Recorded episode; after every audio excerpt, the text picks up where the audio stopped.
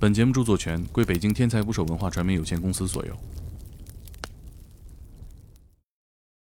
他不太允许自己丧，想办法转移注意力。但是那个丧它已经形成了，就好像天上的两朵云，它嗯总得下下雨来，你就让它下下来，在它还没有到你不可控的时候，人工降雨一下。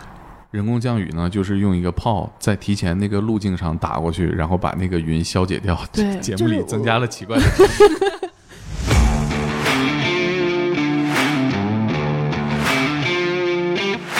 想了，你永远是有可能得精神病，即使你现在没发病，这个基因它在在身体里面。都是精神病患者，下一代是精神病的几率会翻倍吗不？会，强迫症是精神致癌，然后过那个门可以过一百多遍强迫和反强迫结在一块儿了，就扣死了。他们就是在命令性缓听的那个条件下做过很多事情。别加班，躺下玩游戏。十五年我，们的病房存在了十五年，他在我们那儿就住了十五年。那两个人都是吗？对，远吧，就是朝夕相处经。常拉架也就习以为常了。他俩打就不拉了。欧阳锋和洪七公了，他认为自己是朝鲜间谍已经几十年了，他就从火车上跳下去了，铁铁轨中间，但是没有压着他，压不死啊！压不死啊。那个铁路和铁铁轨路工作者的压力好大。就是不压抑自己的情感。你有啥具体的表现吗我？我会自言自语啊，在什么场合呢？各种场合。你现在说话的对象里有我吗？有可能进入了我自己的世界。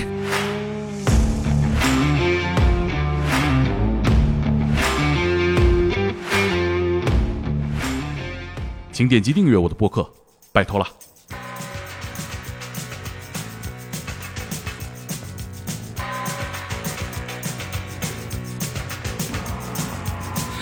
打捞最带劲的职业故事，这里是天才职业，我是猛哥。今天来一起聊天的是我的健身搭档之一，健身搭档。健身搭档天才捕手计划的编辑渣渣亏。大家好，我是天才捕手的编辑渣渣亏，也是陈柏优的责编。陈柏优，我我还准备介绍一下呢，你怎么就给漏题了？开玩笑，开玩笑，没事儿。他随便剪，对，你这是这这样，哎，今天我们的嘉宾是《天才捕手计划》的作者、精神科医生陈柏优。呼声特别大家。好，我是陈柏友。然后这个又来了呃，上次来了之后那一个多月里啊，嗯每一期节目里都有人在呼唤你，今天就来了啊，猛哥应广大粉丝的 对对，隔了半年终于实现了。渣渣亏上一次来是幺二零调度员老方那一期，罐头笑声，哎，我觉得你应该每期都在，以前我们班有一个同学特别能笑，然后他笑到了，就是他是一个男生，然后他在寝室一笑，他们全寝的人跟着笑，最后笑到半夜，他们请的人到我们寝来敲门，然后问我们寝那个同学说：“你给那个谁谁谁讲了一个什么笑话？”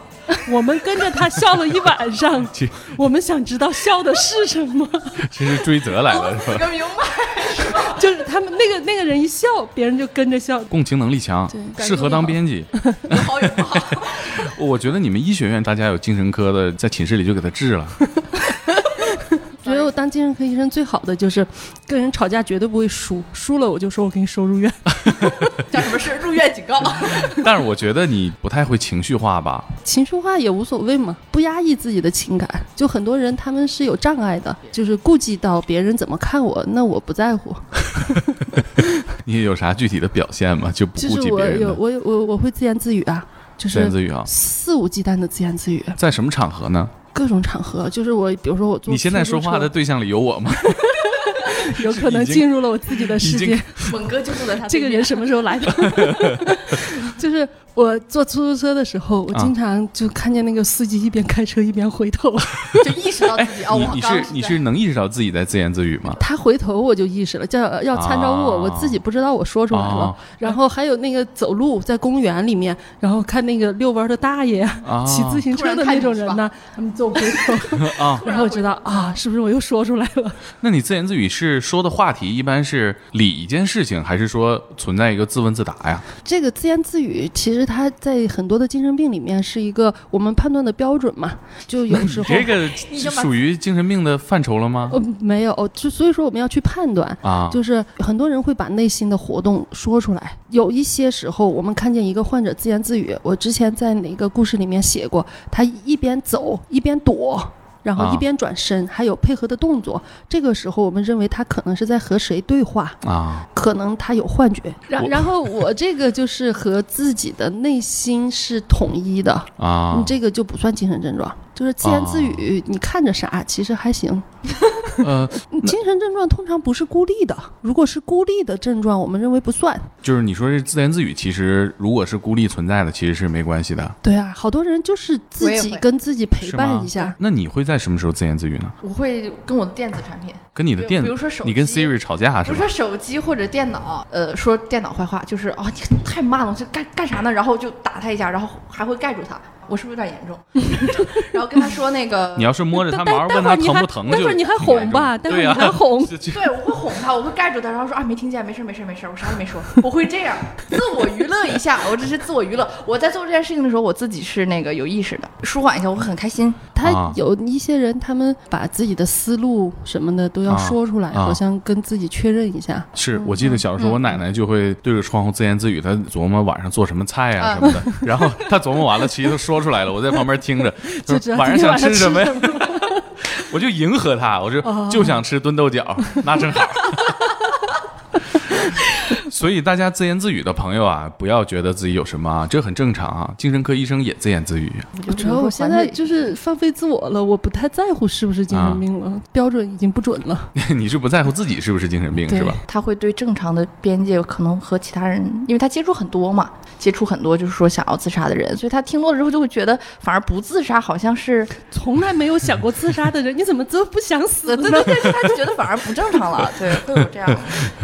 渣渣龟，你作为编辑，你印象最深的是什么？关于陈柏优的故事。呃，冤霸那一篇，其实我还印象挺深的。啊。因为冤霸那篇其实之前，因为我是抱着我在听一个精神病患者的故事的这个预期来的，但是我会在那个过程当中觉得我和这个人共情了，我理解了他，他的所有行为在我这儿都是合理的。啊。啊，然后我就会觉得这人就没有病啊，啊。就他所有的行为我都可以理解，我也可以接受了。然后陈柏优给我讲的时候，就是他觉得这个人是一个让他就很讨厌的人，一开始一直说对。我我很讨厌他，而且他现在住到别的地方去了，那个地方的医生也很讨讨厌他，厌他就觉得这个人怎么这样？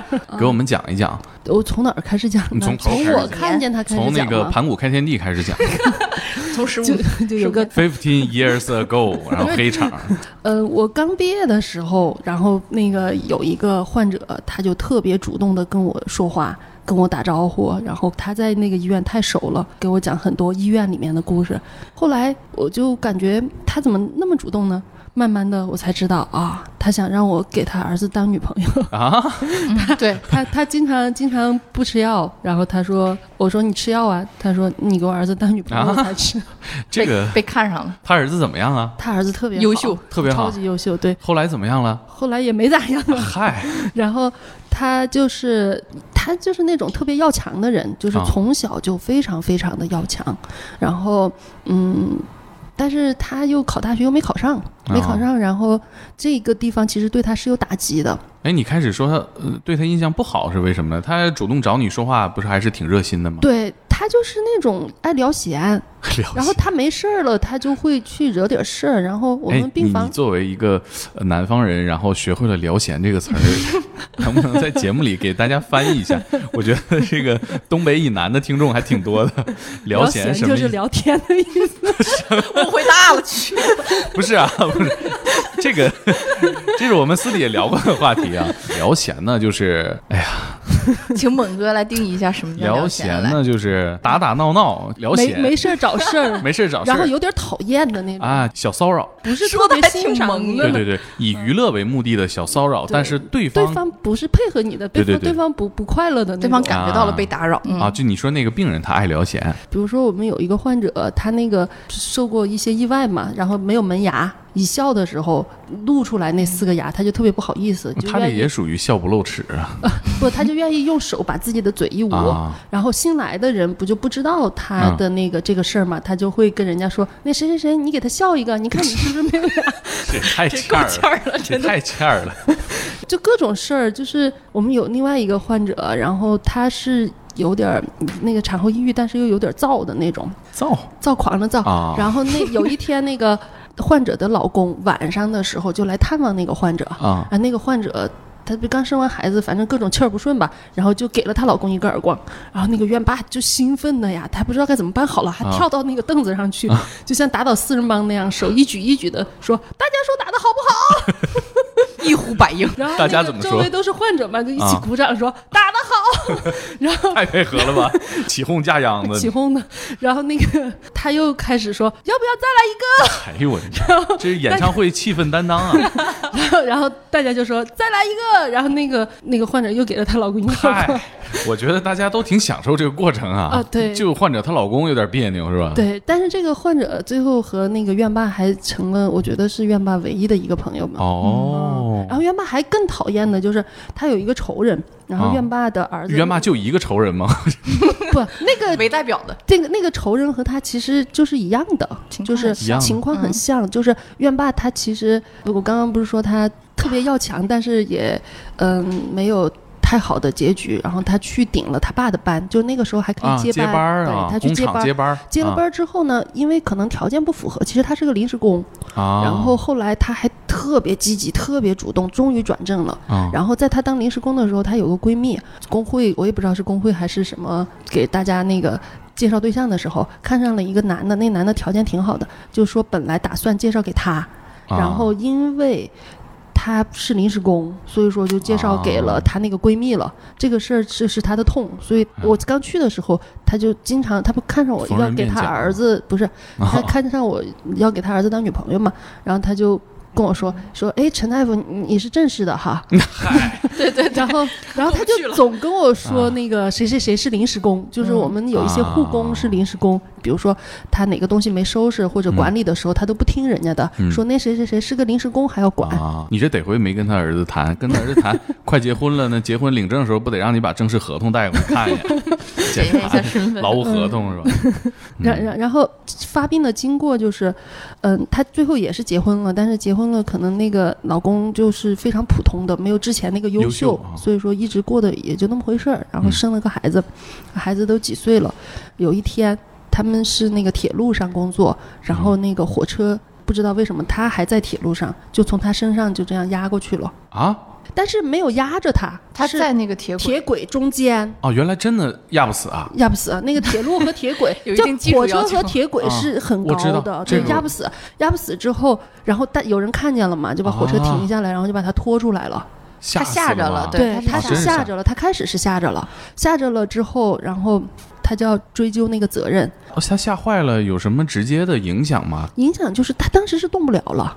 动不了了之后我我觉得是一个急性应激反应，应激反应？嗯，啊对，就完全动不了了。大家给他抬回家的，抬啊，回家了之后吧，那个时候大家对这种，比如说像他这个可能是一个创伤后的应激障碍，最后但是没有人懂这个，然后他就开始在家躺了几天，躺了几天之后就觉得这个事儿得有人负责，他就开始去单位找领导，然后领导就觉得你又没受伤又没干啥的。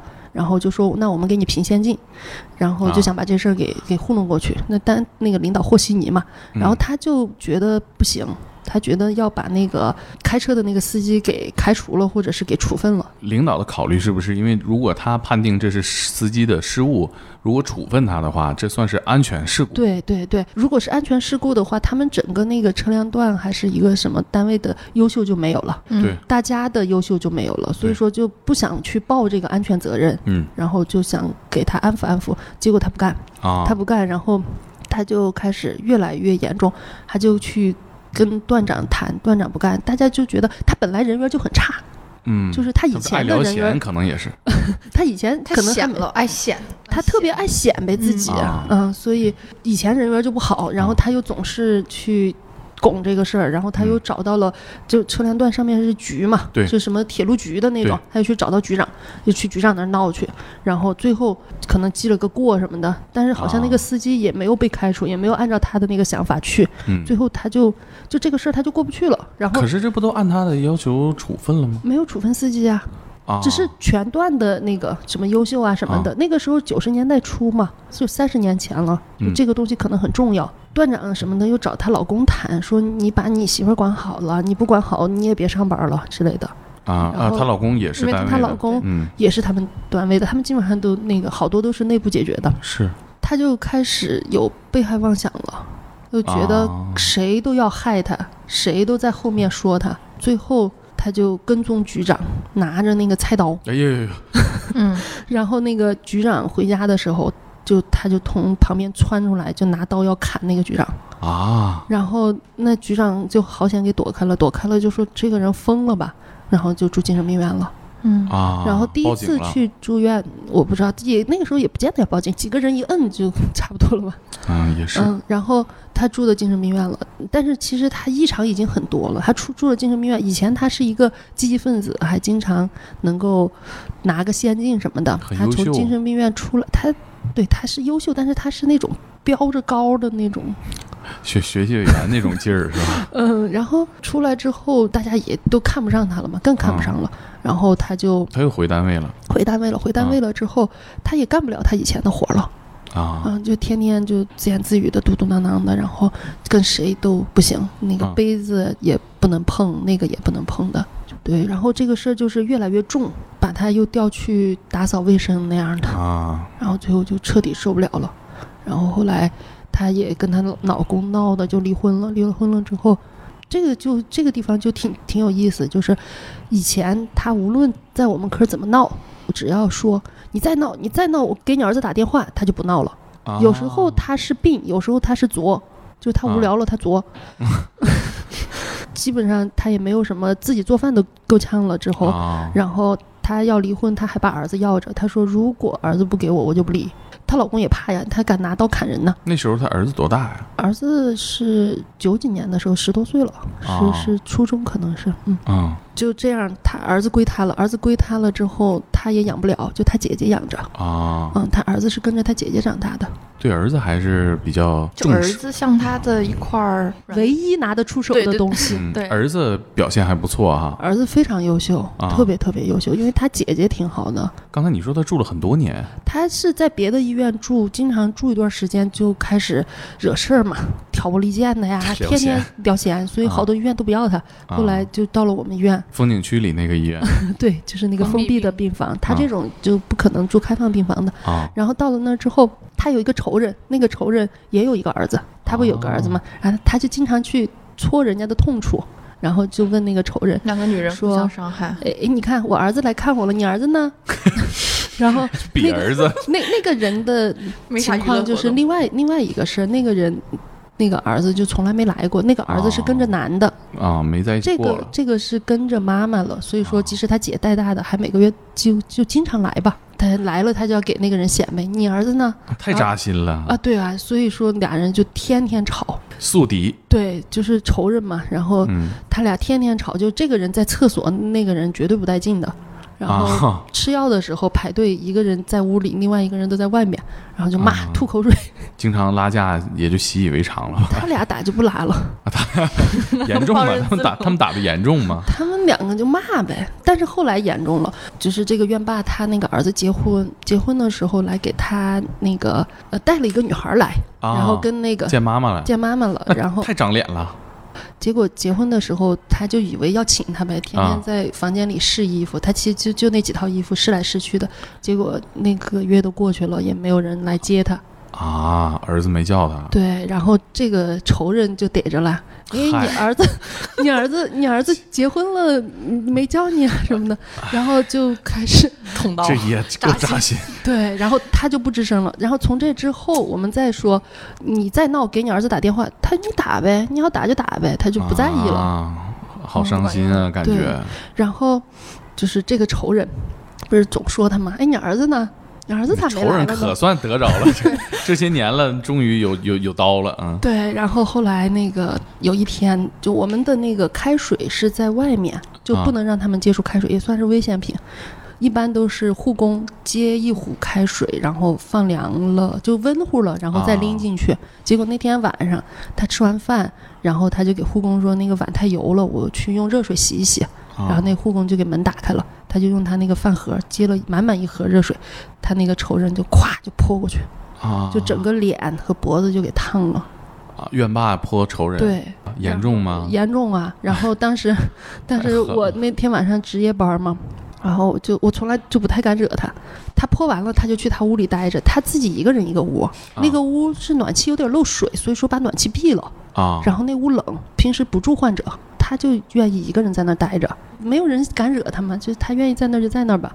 就我这边得处理烫伤嘛，先嗯不管责任，你先得处理吧。嗯处理处理完了烫伤之后，我就想我得去说说他去。我还没有走到门口，他就坐在床上就在那儿骂，啊，全是脏话呀，我一句都接不上。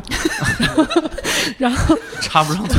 然后我又没有那个本事去去跟他，而且又晚上了。哎呀，我想算了算了，明天主任再来收拾他吧。就他是骂谁？知道是你吗？他骂我，啊，知道是你他知道是我，然后他要骂那个，他觉得我们要收拾他了，他知道他做错了，啊所以说他就开始，你还没有说啥的时候，他就开始为自己在那儿，就是他他觉得你要攻击他的时候，就攻击性他反攻，防御对对啊对对对，攻击性防御了。然后那个主任第二天来了，就说晚上了，先不折腾了，都不啊折腾了，是就这事儿先过去。然后第二天主任来了，来了之后就给他儿子打电话，说你把你妈接走，你还得陪人家。然后那个给人个说法啊。那人家家属也不干呢，吧？对呀对呀，然后他那个仇人，就是主任要把他撵走，就是他自己其实也知道，他去哪儿吧都不见得比我们那儿好，啊 因为他住过很多精神病院了嘛。我觉得他那仇人吧就挺善良的，然后就给啊主任说、说主任，我原谅他了，你不要把他撵走吧。啊啊，然后后来就是稍微赔了两家家属商量嘛。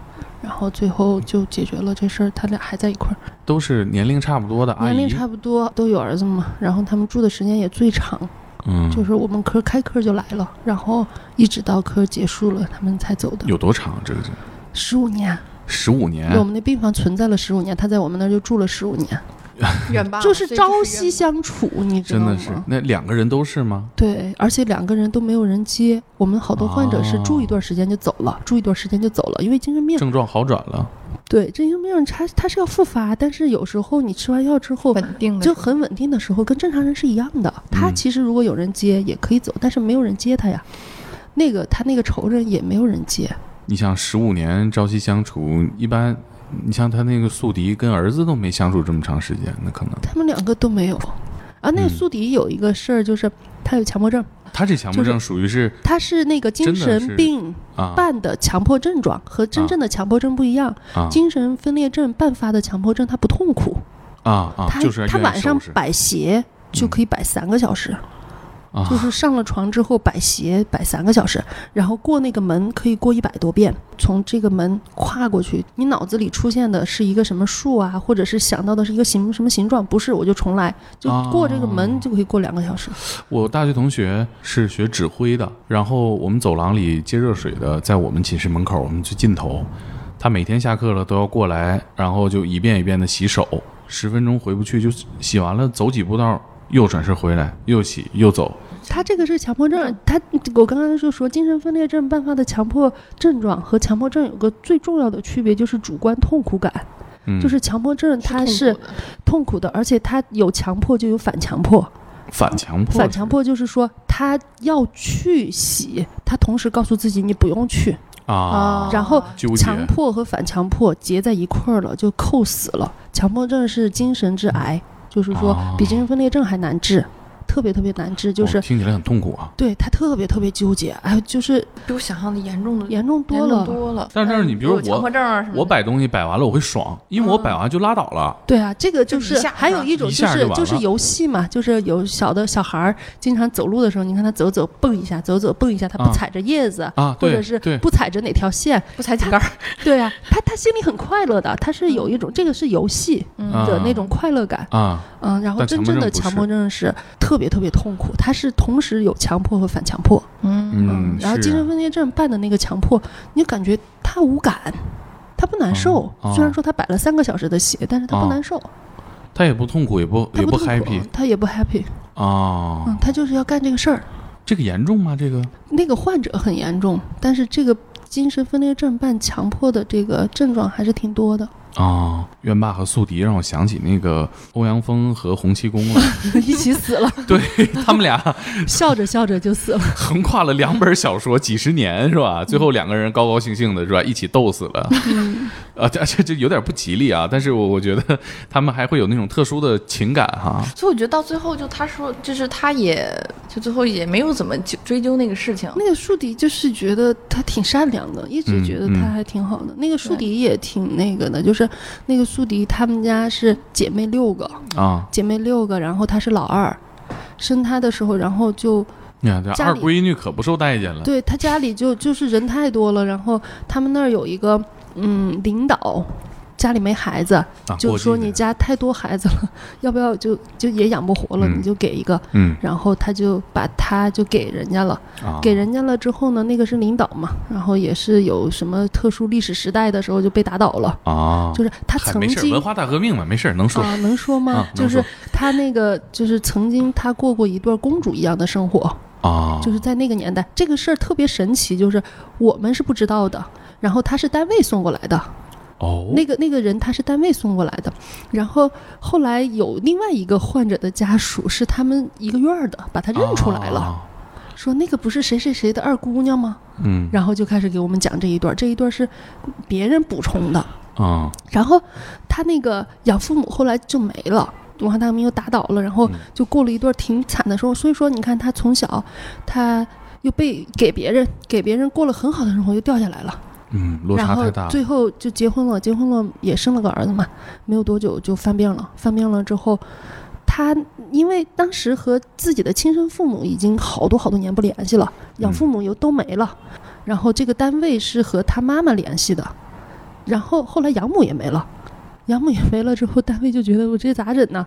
然后就开始找，然后找着了他的亲生的母亲还在，然后嗯，每次来的时候他都五十岁了，所以他妈妈都七十多了。然后那个老太太我也觉得挺不容易的，七十多岁了还要自己拎着那种给他拎那些吃的什么的。然后他经常就是有一次他拿那个羽绒服，他妈妈新给他买的羽绒服，就把我们厕所的下水道给堵了，晚上堵的谁都不知道。然后那个那堵了很久，然后说咋发大水了呢？然后就啊开始找，啊，然后是就勾勾勾勾了半天，勾出来是他新买的羽绒服，然后把他妈给气的，说我一个老太太给你买衣服，而且新买的，你不穿你还拿去堵下水道，那下水道掏出来了也不能穿了呀。啊嗯啊，！那院坝比起来症状上面还要好一些。哎呀，我就突然就有点堵心，就有一种特别孤独的感觉，就没有人管他了，你只有医院管他了。那关键是那个单位，他们其实都还算是精神病里面结局比较好的，就是有一个比较好的单位，哦单位给兜底，给拿医疗费，给，而且他们还有工资，就是病、啊病假的那种，常年病假的那种几百块钱的工资什么的。我觉得那会儿单位还都挺有人情味儿的。对他的那个宿敌的那个养母死了之后，单位就不知道跟谁交代了。我单位啊，就他们单位的工会都换了一轮，有就管他的这个人换了一轮又一轮了。啊，但是也会交接这个事儿。对交接这个事儿，嗯后来费了很大的劲才把他妈妈找着。哦，还给找着亲生母亲亲生母亲找着了，嗯所以他还除了单位之外，还有人来看他。还算有人管哈。对，这我觉得单位还挺重要的。什么单位啊？铁路啊，这个也是铁路的。我就他们很多以前的老患者，很多铁路的。铁路是个好单位嘛，别的单位可能也不我就说，一。般单位人管到这个程度，这也太尽力了。对，但但是那个就是那个院坝，其实他这个意外，就当时就是没有人懂那个知识，就是嗯，他这个是当时需要做一些干预的。他这个创伤后应激障碍，他后来没办法工作了，他啊就是听到火车鸣笛的声音，他就浑身啊哆嗦。是其实他还挺可怜的。对，主要当时没有这个机制去做这些后但是续的工九十年代初，可能嗯九零年啊、八九年那个时候，可能谁全国都没有几个人有。现在是不是会有很多单位会有这种？嗯，现在就是，嗯、我们那我有个老我老师，就是那个导师嘛，他就是那种专家。之前有单位有人跳楼了，然后单位的领导马上就联系说给做一个那个紧紧急干预，就是危机干预，因为嗯跳下去了之后，单位的那个很多人上班的时候就心不在焉了，就觉得那个班儿咋上啊？不会了呀，昨天还跟他说话呢，今天咋就没了呢？而且也没有受伤，也没有怎么样，就从楼上跳下去了。所以这个时候，单位就有意识的就请我们去给他们做危机干预了。就现在大家的哦知识已经够了、是，而且据我了解，现在还有自杀干预热线，啊，对在自杀的时候可以打那个电话，他陪你聊啊。对。但是那个大家知道这个东西吗？自知杀的知道，就是这个东西是很有用的。很多人跟我说过，他们打过好多回这个热哦线。是吗？对，这个人吗？不是病人，就是网上的有一些人，嗯，还是挺好。好像一个人可以有多少多最长三十分钟，还是最长多长时间跟你聊？啊，然后接这个热线的大部分都都是免费的嘛，这个热线。嗯然后打的时候，你而且你上网搜，你搜自自自杀，然后它嗯会弹出来自杀干预热线电话，免费嗯全国什么的，然后他就你就可以直接打那个电话。你刚才提到说网上有人跟你说，是有很多网友会跟你互动就是吗？一些人他们会跟我讲讲故事，就下一个故事就会讲有一个网友给我写的，就是他说他说他打算离开这个世界了，但是他想找一个人讲讲故事，然后他就选中了我。在哪儿？微博还是？嗯，不跟你说。我不放进去还不行？那就是对，然后那个那个故事就下一篇那个我们就渣渣渣准备会会看了，对，嗯那个故事还那个小孩儿小姑娘叫小麦子，然后她的那个还让我挺挺多感慨的。嗯，我看了那个也非常震撼，因为那个里面有那个那个抑郁症患者嘛，小麦子是个抑郁症患者，对，啊、有他的一个那个非常完整的一个自述，就讲自己过去的经历，然后包括他嗯自己去剖析自己的那个怎么样一步步就是。我我我觉得他这个角度比就是医生其实还是隔着一个东西，他嗯这个是他自己的剖析，我觉得他剖析的特别好。对，就真的是非常的震撼，就那些细节，然后以及他讲述过程当中，我觉得他非常的冷静克制，然后然后我给那个渣渣辉看发出发过去那个文档的时候，那个是小麦子自己写的，他写了一个月，啊，就是从从小学生对从生长环境啊对这些，剖析自己哈。对他写完了之啊后，那个渣渣奎看完了之后说：“这个是抑郁症吗？怎么逻辑那么清楚呢？”我说：“抑郁症又不影响逻辑，他只不过就是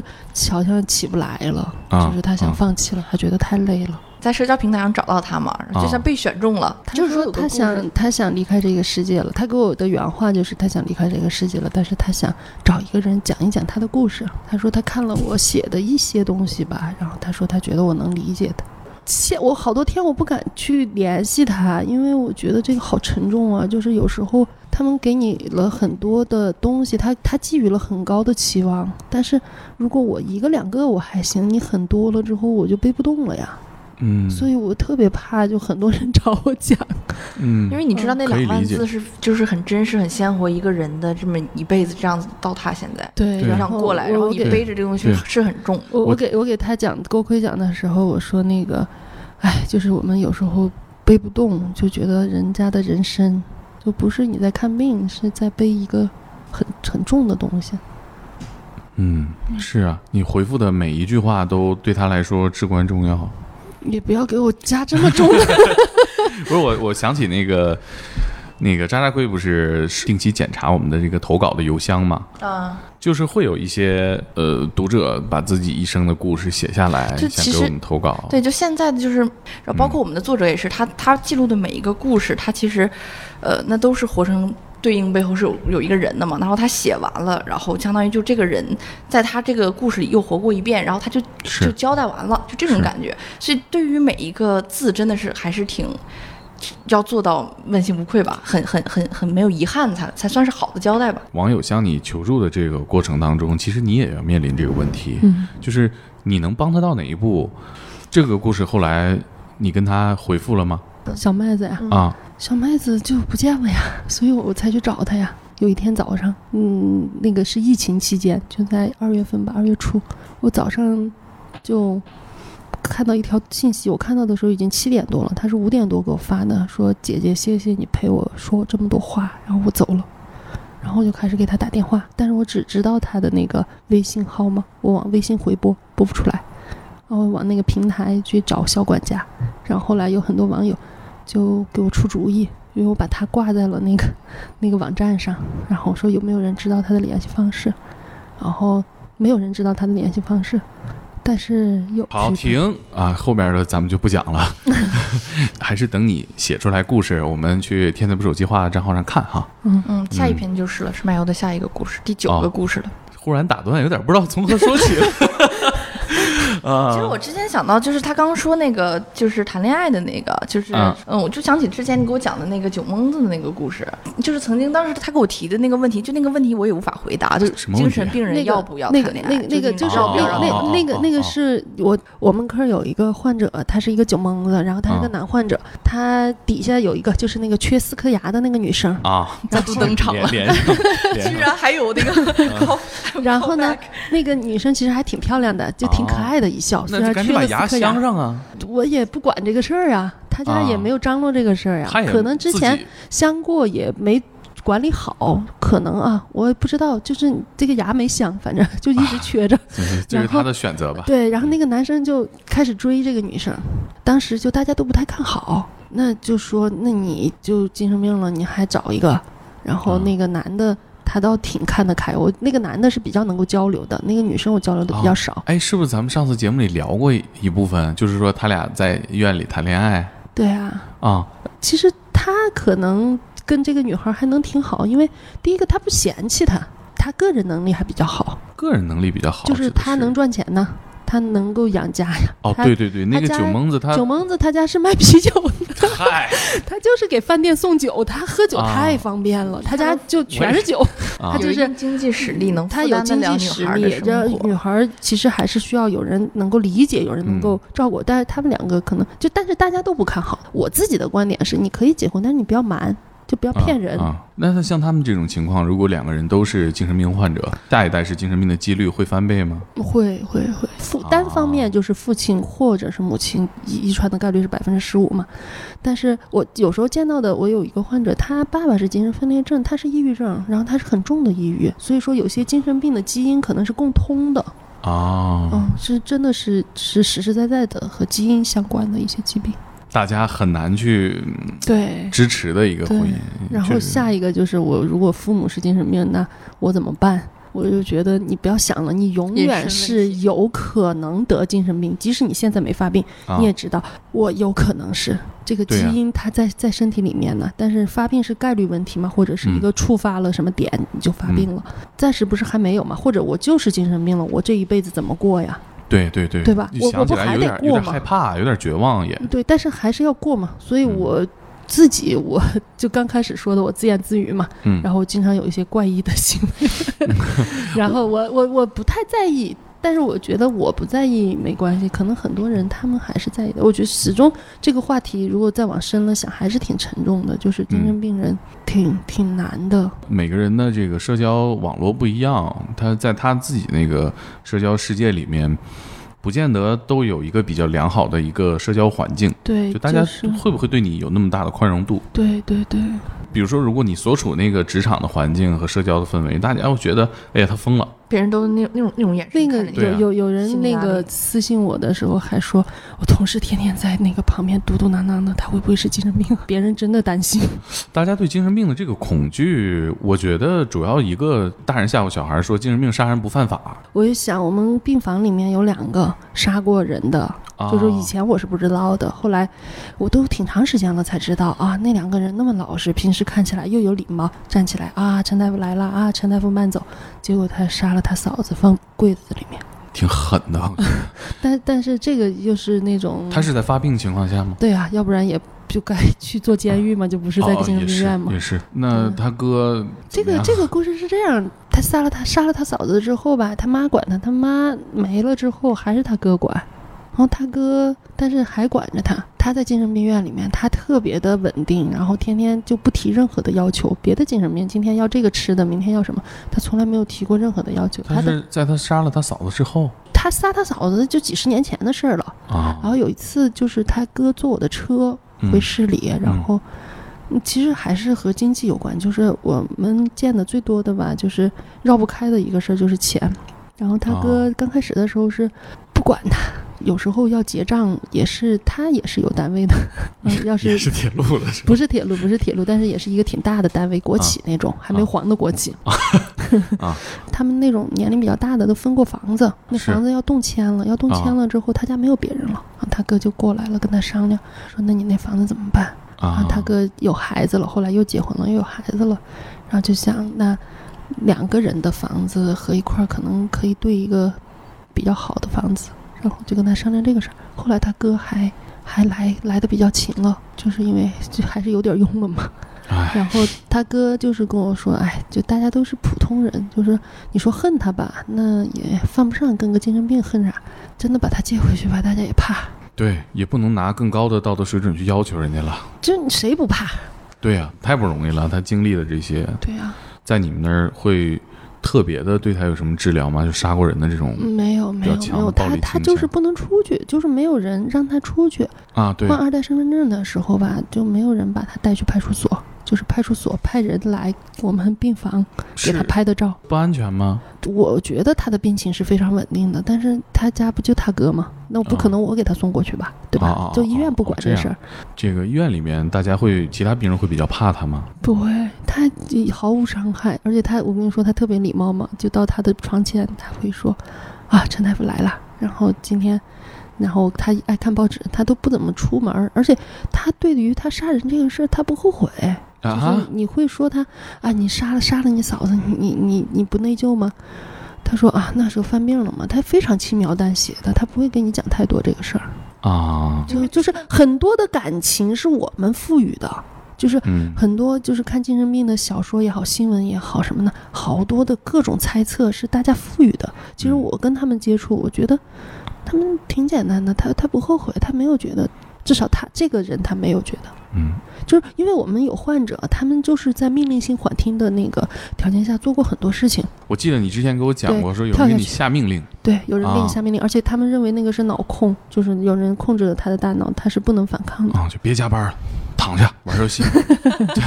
我有时候也那个给自己安排一个。对然然然后他就是，嗯，有患者就直接跳河了嘛，有些人就啊直接跳楼了嘛。然后这么严重？对，然后我们有一个患者，然后他姓金，然后他是鲜族的，他就自己觉得自己是朝鲜间谍，这不是美美丽心灵 那个 然后他就觉得他是朝鲜间谍，然后他他是鲜族的，你知道鲜族人能歌善舞的。是啊，然后我们去病房的时候，他都在那跳，而且他跳的很好，来个金大来花，嗯，然后他特别能跳，然后又会唱，然后他是那种真的鲜族，所以说他嗯那个又是用的那个真的那个那个朝鲜语在那弄，啊然后他脑袋上有一条很就是那个他是开过颅的，啊，做脑袋上手术啊，对，然后我就问他，我说你这怎么来的？然后他不太说，但是别的人跟我说，就是他在火车上的时候，他觉得那个他是朝鲜间谍啊，那边派人来抓他了呀，他不太想当间谍了，就是在他的幻觉里面。啊，他他说我已经不想给他们干了，朝鲜那么穷的，但是啊你们为什么还要把我抓回去呢？于是他就从火车上跳下去了。嗯。但是跳车是真实的跳车，跳车是真实的跳车了，但是他认为自己是朝鲜间谍已经几十年了，我感觉这个铁路工作者的压力好大，说。东北人 我就我嗯逼掉，我逼掉，嗯，人没啥大事儿是吧？还行吧，开开过颅了之后，它的功能还行，就能跑能跳的。但是它当时是有颅内出血的，啊，呃，我记得之前咱们聊过一个，就是那个天天 天天给自己做心电图的老师，对对对，就是我十多年前那个时候我还在轮转，然后在急诊，然后来了一个文质彬彬的男的，然后长得还挺帅，多大呀？当时可能就三十多岁。哦，那你接触精神小伙的机会还挺多的，我发现 但是你这也没有办法进一步发展，你知道来的都是患者。对对，不太好发展。急诊，然后他到急诊了，然后就他就是非常有礼貌的，然后然后你咋咋了嘛？他就说啊，我那个心有点慌，我来做个心电图。我说那行，那我给你做一个吧。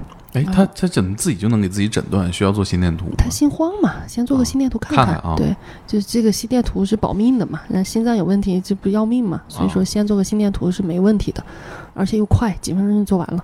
然后做完了，我看他心脏没啥事儿，然后我说那你心脏没啥事儿，他说啊，那我就走了。然后他就走了，他走了之后，那个急诊的老师就跟我说说这是你们科患者，我说为啥呀？他说他每天都来，去 然后在急诊的老师对他很熟了对他每天都去，然后后来就我又值夜班的时候，果然每天晚上七八点他就来了。啊。那那每次说的都一样吗？啊，都一样。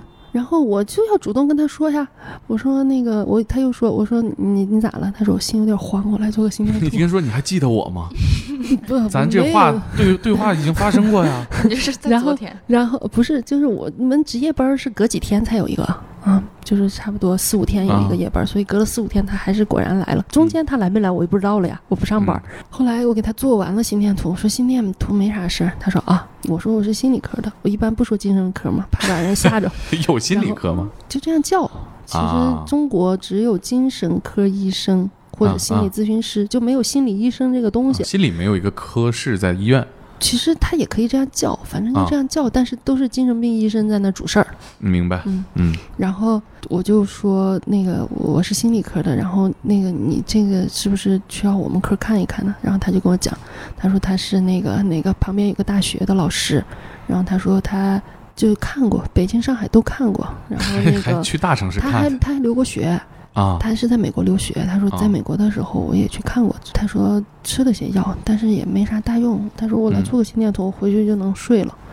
然后啊这个人就给我了一个挺深的印象。我刚开始觉得，哎呀，这不愧是大学老师啊。然后 那个那个有点事儿就赶紧来查了。然后后来我才知道啊，他已经很多年了。啊，他没有别的症状别的我不知道了，我就每次都是匆匆见一面，就轮轮转完了我就去精神科了呀，就定在我们科了嘛。啊就我精神科了之后，我就不再去急诊了，所以我不知道了。那个有一次去别的科会诊，一个小孩儿不上学，然后一上学肚子疼，在那个查那个肚子疼到底是怎么回事，怎么都查不出来就是。大体格子他侄女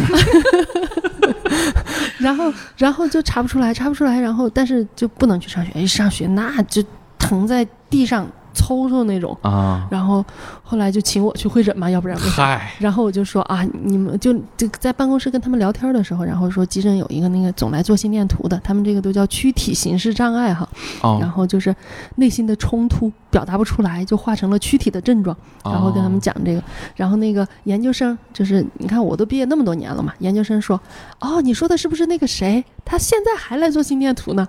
我说啊，他 还做吗？过了多少年就十多年了呀。然后后来有一次我那个晚上，然后就去急诊，然后就各种事儿吧，然后去急诊去急诊，我又看见他了。啊然后我说他明显的老了，啊就头发都秃了点儿了吧，还花白的。啊，然后就没有像我自第一次看到他的时候那么帅小伙，不精神了精神还行，眼睛还是亮的。然后就说，呃，你现在还做心电图呢？他说啊，还做。然后我就走了，我也不知道他认不认识我，我估计很多人跟他说这样的话。他估计每天去的可能都会有人在 当地说，小有名。然后，嗯然然后然后那个我就说了他这个故事嘛，然后有很多人说你得给他做深度的精神分析，你得把他的病因找出来，你得怎么样的？我觉得这个就太过度的干预别人的生活了。他就是每天做一个心电图嘛，他也没有惹谁啊，对吧？对，而且那个好多人说那。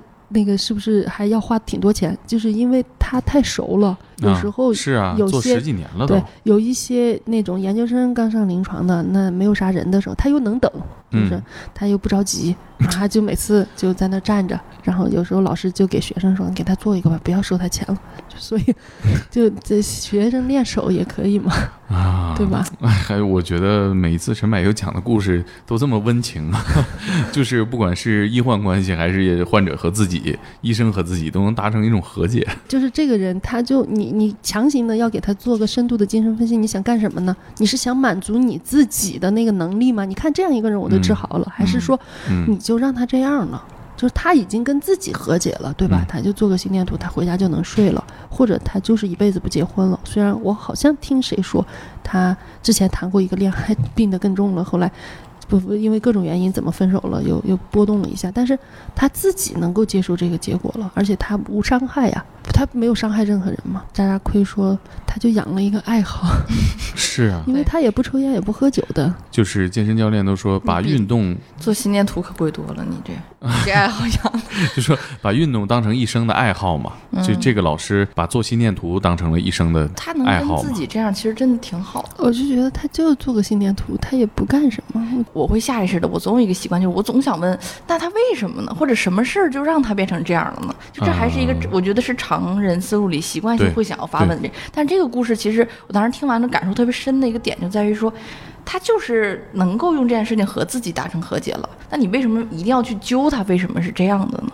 嗯。啊、我当时听完就有这个，就好像很多事情你不要去想要人为的把你自己介入到他的那个、嗯。那个什么事儿里，好多时候是满足你自己的好奇心，对对对对对他大家好像都有了比较强的话语能力了，在嗯社交平台就是要点评所有的事儿，人人都是懂王，对对对，是吧？而而且他们总是会觉得有一个正的，有一个标准的模板的，有一个标准答案，嗯对，就是其实好多时候没有嘛。对，就我们之前讨论过，到底什么叫正常？在他的世界里，这是正常的，这就花钱做个心电图，而且好多时候还不花，这 他他这些年，我觉得买一个做心电图机器，自己在家一张一张做的，也够了。一天做好几个都够了。他可能从家出门到医院来，这个过程也是一个治疗。对，刚刚说到这个话题，其实我还挺想跟陈柏优聊一聊，就是我觉得现在大家好像经常在讨论一种群体性的焦虑，比如说我们在这个听歌嘛，大家都说网易云音乐，抑是抑郁的抑，阴是阴间的阴。都发展这么严重？对，我看的时候还不是阴间的阴，对，我看乐阴间的的音网易云音乐最，新版是吧？已经更新的，就是大家把它当成一个段子，但实际上是一个非常焦虑的事儿，因为你们打开。很多一些忧伤的音乐底下的评论越，看越丧是吧？基本就是太太宰治的名言、是吧？生而为人，我很抱歉抱歉，嗯嗯，恨不得听完这首歌就去死，就是很丧，非常丧。抑郁这个事儿，我觉得尤其是内容行业，人均抑郁症吧。哎，为什么这么说呀？你观察到你朋友圈里这些朋友是吗？对，搞创作的、当编剧的、写文字的、是编辑是因为，大家的共情或者说太太敏感了一些吗？我我有一种感觉是知道的太多了。就他不知道抑郁症这词儿，可能也就罢了，是吧？嗯，不光是抑郁症，还知道别人都在干什么，或者知道了就信息焦虑嘛，就是你知道的东西，啊很多时候你消化不了。但我我反而觉得抑郁丧就丧呗，就是你已经丧了，但是我们有个原则嘛，就是不分析美好，你不丧你就不要去追。啥啥意思？啥意思？跟不上了，跟不上了。不分析美好是就是就是，如果一个东西它是美好的，呃，就我们还是有一些普世价值，积极阳光的是好的，人家家庭美满的，两个人幸福的，怎么晒晒恩爱的这种是好的，我们就不管它，嗯就不分析它，它为什么那么好呢？我们不管，我们只管那个不好的。呃，这指的是谁呢？是你们作为精神科的医生，还是说老百姓也应该这样想？嗯，咨询也好，就是来患者来了之后也好，啊就是他就说，哎，我怎么和我我儿子感情那么好呢？我那你就好吧，就是不分析他还。到医生这儿秀呢？你说嗯、有一些他会就是像周围的人，谁谁谁和他，咱两个人特别好，我说啊，那就好，就不要发表任何的意见，这种嗯好就好。我们只说丧，就是有些人是好的嘛，有些人是丧的嘛。然后好的人，他们如果出来秀的话，你会觉得你秀恩爱啊。但是丧的人出来说，有时候是丧的声音是比较大的，嗯，比较显眼吧？对，比较显眼，而且丧容易引起共鸣嘛。嗯，对，就已经很丧了，那就丧就丧了，就不要去强行的把它归到一个不丧去。嗯，可是那不会放任自己在那个情绪里面，对啊就更荡了。我我我觉得人他是有一个向好的那个机制，嗯，但你说的是一个事儿，就是有些人抑郁上瘾，他很痛，他很难受，但是他很过瘾，对，就是他享受一种我见过。痛苦享受。对对对对，享受他就是不光是爱情的，比如说他他生活的遭遇了一些挫折，他会非常乐于和别人分享，他会变好吗？这个过程？我会有时候会觉得是要有有一个特别基本的，就是要引起关注吧，而且他享受这个被安慰，所以说他要制造困难。你可是丧这个，我觉得有点影响工作效率啊。我还是觉得给自己打点鸡血啊，积极一点啊，或者是喝杯咖啡啊，做做运动啊，就是每天觉得顶上头去干。我我我经常给那个患者出一个主意，就是说双规，双规 是哪个领导干部？就是丧就丧，规定时间、规定地点丧，就像完成任务似的。啊我现在非常丧，好了，你每天丧两个小时，你每天晚上几点到几点，你必须丧，你不丧你就自己撞头，把自己撞得头破血流，你就说啊，我真痛啊，我必须得丧。我觉得丧它是一种，它如果已经产生了，它就必须得发泄出来。你刚刚说的那个转移注意力也好，给自己打鸡血也好，其实没有解决它，它没有排泄出来。啊，所以他最后他就会弥散到各个角落，因为他可能被压抑了，他逮个缝儿他就想钻出来，嗯。所以你还不如就规定时间、规定地点的丧，是不是就有那跟上种 厕所是他不太允许自己丧，所以说一旦意识到自己丧的时候，他就会想办法转移注意力。但是那个丧他已经形成了，就好像天上的两朵云，它嗯。总得下下雨来，它总得下下雨来，你就让它下下来，在它还没有到你不可控的时候，人工降雨一下。人工降雨呢？就是用一个炮在提前那个路径上打过去，然后把那个云消解掉。对 节目里增加了奇怪的。就是我我还觉得，就是很多的小孩儿，比如说初中高中生，他们特别特别的难受，然后没有出口似的，好像只有一个办法就是自残。因为啊因为我觉得这个时候有我自己的观察，我发现了一个问题，就是很多的父母他们看了太多的正能量的如何对孩子好的东西，嗯，然后呢，他就拼命的迎合孩子的兴趣爱好，他还不是说像咱们我小时候父母逼着你去上兴趣班，逼着你怎么样，他只是诱导。只是会觉得啊，你本来就对这个感兴趣，那我再给你那个这是拿洗脑式的培养是吗？就就是就是他自己非常用心，觉得用了非常多的科学的办法，让孩子又学了知识，又快乐成长。但是就是他有快乐，他也得有悲伤，人他总得有悲伤，这个是一个很正常的，就跟天上下雨那种两朵云，它就是有的。就是有些父母他是不太能够接受孩子的负面情绪的，就觉得那我都顺着你啊。你怎么还情绪不好了呢？你怎么还心情不好了呢？嗯，对，就是你错了，就是潜意识是这样的，你不应该这样。对，然后他们确实也付出了很多，然后这个孩子好多时候还觉得我不配抑郁，就是我不配。我觉得这个是我就是最这几年观察出来的一个新的情况，就是抑郁它真的就是天上要下雨。你有时候心情不好，你要允许自己心情不好，允许自己有时候莫名其妙的就是烦躁，有时候你就是有一些小邪恶、小小自私什么的。我觉得嗯这些都是很正常的，这个是人。嗯，然后刚刚说的那那些父母，孩子出现情绪低落，他就开始反思，就开始就是做了很多弥补的事情，然后或者就把孩子的注意力给引开去。公园去，现在秋天了，踏个浇个油什么的，啊转移个注意力。但是就还是刚刚那个，连个云它没下下来。你不要说啊，你不要哭，我带你去哪儿玩儿。啊，明白没事，你。就跟他共情，你就说是不是啊？今天那个怎么了？然后难受了什么的，然后让他觉得啊，我难受了，然后我被理解了，而不是说啊，我带你出去买好吃的，你别哭了。听众里有好多学生嘛，他们还是挺聪明的，学习的时候偷偷听节目，我觉得也是一种发泄就。不要太紧张。嗯嗯，其实说到这个话题，我真的发现这几年学生自杀的情况太多了，而且我感觉学生的年龄也越来越小了。前两天不是有一个学生在学校里面的楼上，就是非常坚决的跳下去了。这个你说的那个坚决都是你的主观。青少年有一个毛病，就是他敢，不是说我想好了我要意志坚定，我要怎么样，他就是敢，你知道吗？啊，就是虎，就是 虎，就是他就是敢。你要是说我很坚决，我就是要自杀，再犹豫两分钟他就不自杀了哦。明白，他不是坚决，他只是虎。那个就不是他妈妈当着众人给他两个耳光吗？他受不了了就跳下去了。你要是那个时候拦了一下。再再过一会儿他就不跳了。我们在研究自杀的时候吧，有一种叫做冲动型自杀。冲动型自杀大概就是多少分钟之内，一旦产生了这个想法，然后立刻就去做了。这种自杀是特别难的，特别难去预防的。太突然了。你对你你拦不住嘛，你都没反应过来呢，他死都死了。嗯，大洋马就给我讲过，他小时候在窗边就是威胁他父母，对呀对，就是气的不行。只要是能够在谈判的，通常好多时候就不跳了。怪不得大洋马还活着 啊！被看破了心理。你说到抑郁，尤其是青少年的抑郁，好多时候他是一个家庭的代表患者，他们家庭这是个抑郁的家庭，对，这是个抑郁的家庭。然后这个在我们临床上还挺困难的的青少年抑郁，你咋治啊？这孩子没多大问题，明明就是家长的事儿，那家长还不认，啊，然后就是去家里病了，全家病了，孩子吃药。太难受了，听起来。然后很多家长是不认的，全家抑郁的表现什么样啊？互相谁也不搭理谁？他不见得，有些父母他们还秀恩爱，还装恩爱呢。但是整个的和谐氛围是能感受到的，不是说家里全家去旅游，一起看电影，这个就叫恩爱，就叫好。我觉得真实还是很重要的。吵架就吵架呗，父好多人父母不能在孩子面前吵架，我觉得这个谁也做不到，是吧？